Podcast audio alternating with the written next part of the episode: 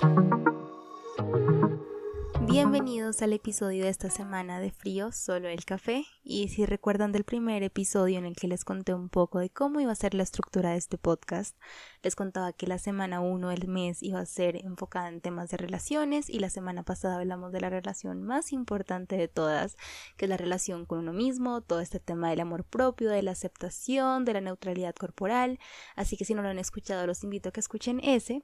Pero es siendo la segunda semana, vamos a hablar de veganismo, que es un tema que me apasiona muchísimo, muchísimo, muchísimo y quería empezar este tema un poco con una introducción, contarles mi historia del veganismo, pero pasó algo la semana pasada, de hecho estoy grabando un poco tarde este podcast porque no tenía voz, no tenía voz, tenía una gripa terrible, si viven en Bogotá saben que el clima está una locura, ha estado lloviendo muchísimo, hace mucho frío y yo soy bastante sensible a los climas, no solamente digamos que en cuanto a salud, sino también emocionalmente soy muy susceptible a este tipo de climas y no fue mi mejor semana.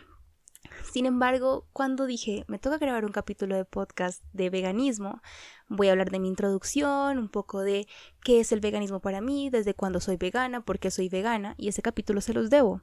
Pero antes de eso quería hablarles de algo que me ha pasado mucho en estos seis años, y es la presión tan grande que tenemos los veganos de demostrar y tener que probarle a los demás que el veganismo también es sano, y especialmente teniendo una alimentación basada en plantas, porque eso sí me parece importante aclararlo. Es diferente tener una postura ética vegana que tener una alimentación basada en plantas. Sin embargo, los veganos que tenemos una postura ética vegana también tenemos una alimentación basada en plantas, ya que no consumimos nada de origen animal en ningún aspecto de nuestra vida. O bueno, eso intentamos en la medida de lo posible, porque en un capítulo les quiero hablar de este purismo vegano y esta idea del vegano perfecto y por qué no es posible en el mundo que vivimos, bajo el sistema que vivimos.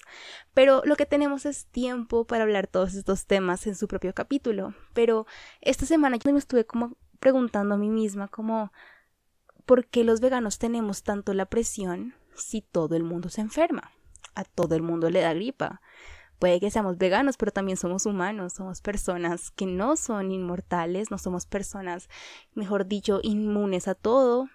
Y somos personas que se enferman, somos personas que de hecho crecemos un poco en cuanto a nuestro proceso de veganismo con la presión de tener que demostrar muchas cosas es casi como si no nos permitiéramos enfermarnos porque sabemos que todo el mundo va a asumir que entonces el veganismo no es viable porque las personas le tienen miedo a lo desconocido. Las personas suelen alejarse y suelen encontrar excusas y suelen poner problema cada vez que algo no es normal o que los incomoda un poco y siempre van a encontrar la manera de deslegitimar una lucha. Y eso no solamente pasa en el veganismo, pasa en el feminismo, pasa en el racismo, pasa en muchas luchas de igualdad, en muchas luchas de discriminación, en muchas luchas que podemos tener. Y lo que distingue un poco esta lucha en cuanto al veganismo. Lo que la distingue un poco de las demás luchas es que estamos hablando de personas humanas que están luchando por animales sin voz, son animales no humanos que no pueden defenderse a sí mismos y que estamos en un mundo en el que vemos a los animales que están acá para nosotros y no con nosotros. Entonces cuando uno empieza a incomodar un poco de esa forma, la gente siempre encuentra la manera de deslegitimar tu lucha. Y uno de esos temas muy grandes es el tema de la salud. Y de hecho, la semana antepasada mis exámenes de sangre y estaba súper nerviosa porque yo me los hago más o menos anualmente o cada seis meses porque me los manda mi médica de familia para ver que todo esté bien. Y digamos que eso fue parte del acuerdo que tuve con mis papás, es asegurarles que no me iba a enfermar. Pero la presión que tengo ahora cada vez que siento dolor de garganta, que me siento sin energía, que siento que algo no está bien, enseguida es como tengo una deficiencia y empieza una paranoia en ese momento como me va a morir, me va a tocar comer carne, me van a mandar pollo, me van a mandar pescado, me voy a enfermar, a veces no me puedo concentrar y yo es como, hmm, ¿será que me faltan omegas? O a veces estoy medio baja de ánimo y es como tengo deficiencia de vitamina D. O a veces es como me, tronché la mano, en este momento tengo la mano lesionada y es como, ¿será que me falta calcio?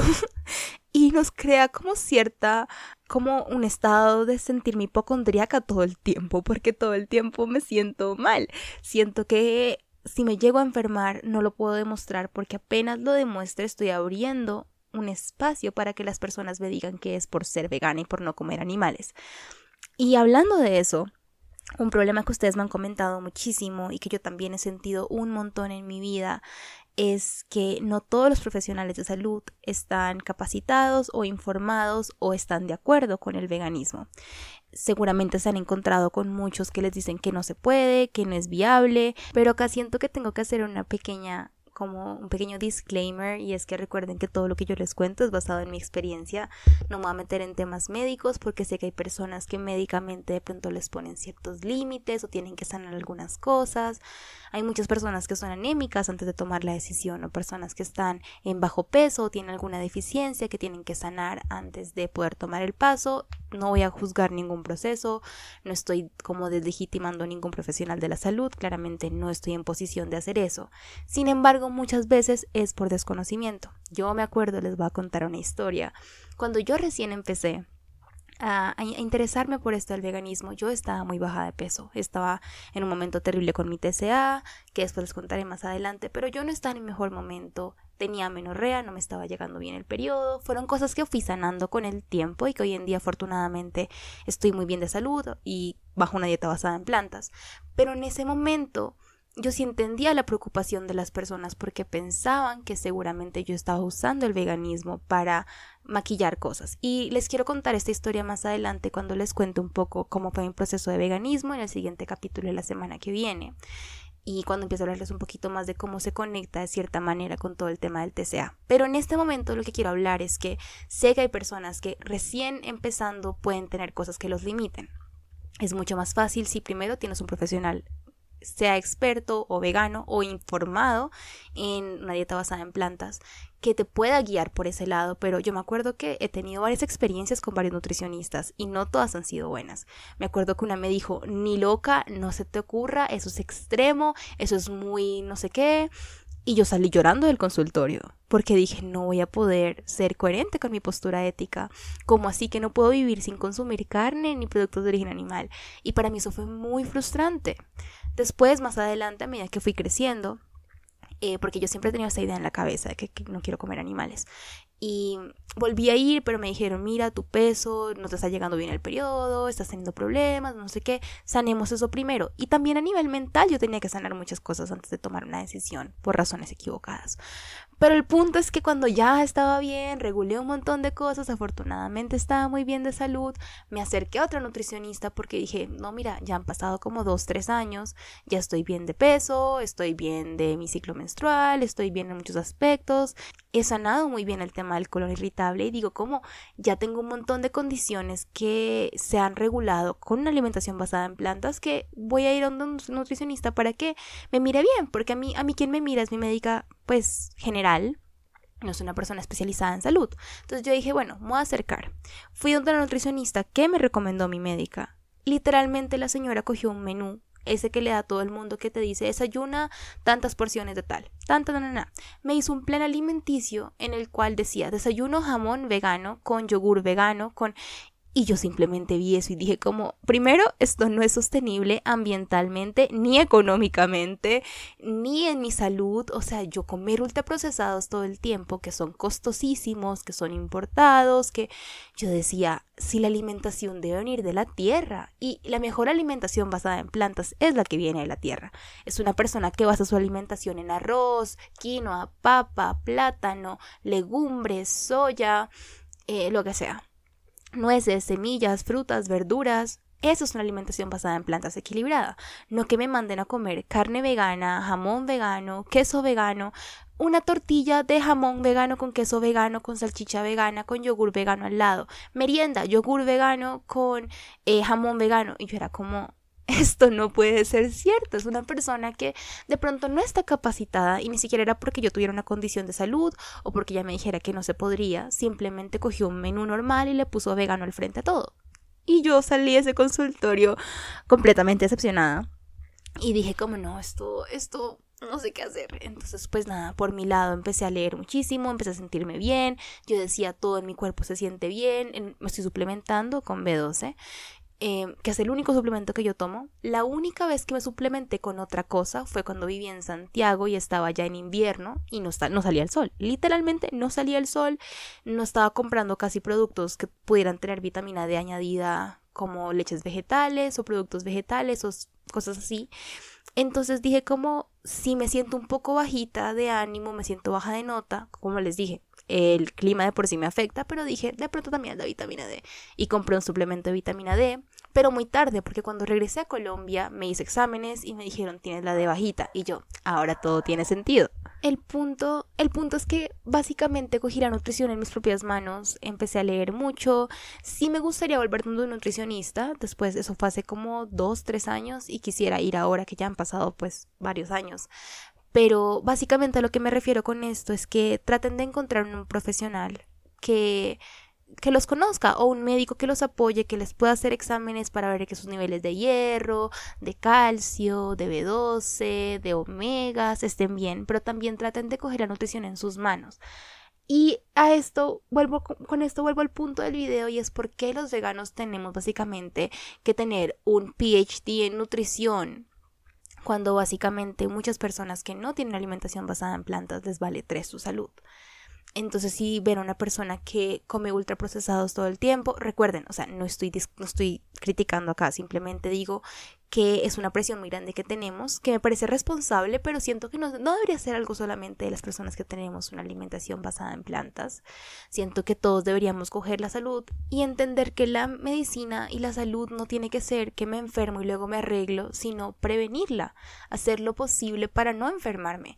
Y con el tiempo se vuelve hasta divertido se los juro, entender por qué necesitamos comer tantas cosas o qué comidas tienen tal nutriente o cómo balancear mi plato o la importancia de los colores, qué son los macros. Y ahora que mencionó el tema de macros, también otro, otro aspecto muy importante fue el tema de mi salud mental y redefinir mi relación con la comida y ver que la comida no son números y macros y eso, sino que es mucho más lo que te aporta, pero también entender que, por ejemplo, la proteína no solamente está en el pollo o en la carne, sino que está compuesta por muchos eh, grupos de aminoácidos esenciales que uno va mezclando para completar proteínas y no sé qué. Eso es muy interesante de saber, de aprender cómo funciona algo tan como vital para el ser humano como lo es la, nutrición y la alimentación y ver que casi, casi todo hay proteína que podemos encontrar proteína en el arroz, en la avena, en el brócoli, en cantidades pequeñas, pero todo suma al final. O sea, no hay que comer una porción de proteína pura, entre comillas, sino que se pueden comer muchas cositas y complementar un plato y balancearlo y como mezclar y granos con cereales y legumbres para completar un aminoácido, no sé qué, para poder completar una proteína y todo eso. Es interesante, es interesante ver eso. Entonces, no solamente a nivel de salud y responsabilidad, sino también entender que cuando la gente dice, ay, las harinas son terribles, refiriéndose a la papa, que la papa no es una harina, es un tubérculo, eh, al arroz, y no dice, ay, las harinas, las harinas. O sea, harina es harina de trigo, pero uno también puede comer harina de almendras. O sea, harina es volver harina un alimento, no es el demonio hecho comida. Entonces, entender que eso de, ay, es que ay, solo puedo comer una harina por comida, realmente la gente se refiere a los carbohidratos, pero casi todo tiene también carbohidrato. Las verduras tienen carbohidrato, las frutas tienen carbohidrato. Entonces, cuando empezamos a entender la nutrición, más allá también sana mucho la relación con la comida, porque entendemos que esos mitos que nos mete la cultura de dieta son completamente, a veces simplemente repetimos cosas como loritos sin saber realmente de qué estamos hablando. A veces demonizamos el arroz integral o la quinoa o la papa porque decimos, sabes que son harinas y yo no puedo comer harinas, solo puedo comer proteína, pero pues si me entienden a lo que voy. Entonces, nada, con este capítulo quería como contarles un poco de toda esta relación de veganismo y salud, lo que me ha aportado a mí el veganismo en cuanto a autoconocimiento, a salud mental y entender que los veganos también nos enfermamos. Obviamente tenemos que cuidarnos igual que cualquier humano, también procurar no consumir tantos Em, fármacos, pastillas, tratamientos, porque como saben estos no son aptos, de hecho es una de las excepciones y los problemas más grandes del veganismo es no encontrar pastillas o tratamientos que no hayan sido testeados en animales porque así es la regulación actual, no hay nada que podamos hacer pero podemos de pronto no enfermarnos tanto para no tener que acudir tanto a medicamentos. Entonces todo esto está interconectado y uno se da cuenta que por eso es que el veganismo es una postura ética, porque es mucho más allá que solamente decir no quiero comer carne. Está todo tan interconectado que por eso hay gente que le dice que es un estilo de vida, porque es la forma en la que vives tu día a día, es la forma en la que ves el mundo, es la forma en la que tomas decisiones. Y les quiero hablar mucho de este tema porque, eh, como les digo, el veganismo está en, presente en todo. Está presente en la moda, está presente en la alimentación, está presente en el entretenimiento, en el deporte y hay bastante para desglosar. Pero hoy quería hablarles de salud puntualmente porque estuve enferma la semana pasada. Y por eso el podcast lo van a escuchar un poco tarde, lo siento, pero no tenía voz y siento que el podcast es básicamente ustedes escuchándome hablar y pues si no puedo hablar, el capítulo iba a quedar mal. Entonces, dicho eso, pues, no sé. Entonces, dicho eso, quiero que ustedes me cuenten qué opinan, se han enfermado, qué temas han tenido con esto. Han escuchado la típica historia de una persona que les llega y dice, ay, tú eres vegana, yo fui vegana dos semanas y me dio anemia. Y es como, seguramente ya eras anémica antes, pero bueno. Son personas que de pronto no se informan lo suficiente y ni siquiera digo acudir a un profesional porque sé que puede ser algo difícil acceso, pero simplemente leer, leer, ver personas, seguir nutricionistas, pero todo con criterio. Yo siempre les digo, no hay que tragar entero, nada, nada, nada, nada. Y eso también la salud, algo tan importante, no se debe tragar todo entero, hay que leer mucho. Y otra cosa que me parece importantísimo mencionar es que no solamente la alimentación influye en nuestra salud, hay un montón de cosas, de hábitos, de genética, de cosas que heredamos, cosas que nos pasan, infecciones, bacterias, cosas externas a simplemente la alimentación. Entonces no podemos reducir que cualquier cosa que le pase a un vegano o no se debe 100% por su postura ética, su estilo de vida, su dieta, porque es mucho más complejo que eso. Entonces el hecho de que la gente apunte a que el vegano enfermo es porque el veganismo no sirve, porque la alimentación basada en plantas es lo peor que le ha pasado a la humanidad, es algo que nos tenemos que alejar y eh, salen los periódicos todo el tiempo, vegano se enferma por ser vegano y es como, o eh, mamá violenta enfermó a su niño por criarlo vegano, porque los veganos son una plaga que hay que acabar, básicamente. Y es un amarillismo terrible que afecta mucho el movimiento y es por personas irresponsables o personas que eran veganas o, bueno, tenían una alimentación basada en plantas porque esto de los ex veganos también es todo un tema. Y, decir, no, eh, persona con, bueno, vegano, porque así dicen, ¿no? Vega, ya, ya dejé de ser vegana porque me dio no sé qué cosa en el intestino por comer tanta fruta o lo que sea. Pero luego uno ve y era una persona que solamente comía fruta, no comía nada más. Eso no es culpa del veganismo, eso es culpa de la persona. Eso es culpa de una persona irresponsable que no se cuida lo suficiente, y afecta todo un movimiento, afecta a los animales, afecta a que las personas de pronto leen la oportunidad a esto. Y eso es lo que es grave y es peligroso incluso. Pero tenemos que desatarnos un poco de la idea de que son cosas que van de la mano y es veganismo y enfermedad, porque no tiene por qué ser así. Es mucho más complejo que eso. Entonces, si alguna vez escuchan que una persona les dice que después de dos días se volvió anémica, no se asusten, porque son cosas que de pronto estuvo mal informada mal asesorada, o fue una persona que de pronto no se tomó el tiempo de sanar cosas antes, o es una persona muy específicamente que tiene una condición específica que necesita un tratamiento específico, o precisamente esa persona no puede tener alimentación 100% basada en plantas, yo no sé, pero no se asusten no sientan la presión. Yo sé que la gente piensa que si un vegano estornuda es porque tiene deficiencia de todo, porque se va a morir por vegano. Y no. Yo afortunadamente puedo decirles que hay muchos veganos que duran muchos años súper sanos. Hay gente que tiene embarazos veganos, partos veganos, niños que crecen veganos y, están excelentes de salud, mucho mejor que una persona que de pronto come ultraprocesados todos los días, que no tiene como esa conciencia nutricional. Entonces, no es un tema de ser vegano o no, sino de ser responsables con la salud, de pronto leer un poco, informarnos. Y como les digo, con el tiempo incluso deja de sentirse como una carga y es chévere. O sea, es chévere poder hablar con las personas, contarles como datos curiosos de nutrición, entender la comida, entender algo tan normal para el humano como lo es comer, entender lo que hay detrás de eso y lo que realmente pasa en nuestro cuerpo. Entonces, dicho eso, este, este capítulo fue un poco diferente a lo que tenía planeado, pero siento que es muy importante hablar de esto y quiero que me cuenten si ustedes han tenido una experiencia parecida, cómo ha sido su experiencia en este tema, cómo se han sentido, cualquier cosa. Recuerden que mi Instagram siempre está abierto para que hablemos de estos temas, me cuenten qué otros temas quieren que hablemos. Este espacio también es de ustedes. Así que bueno, nos vemos la siguiente semana en Frío Solo el Café. Los quiero. Thank you.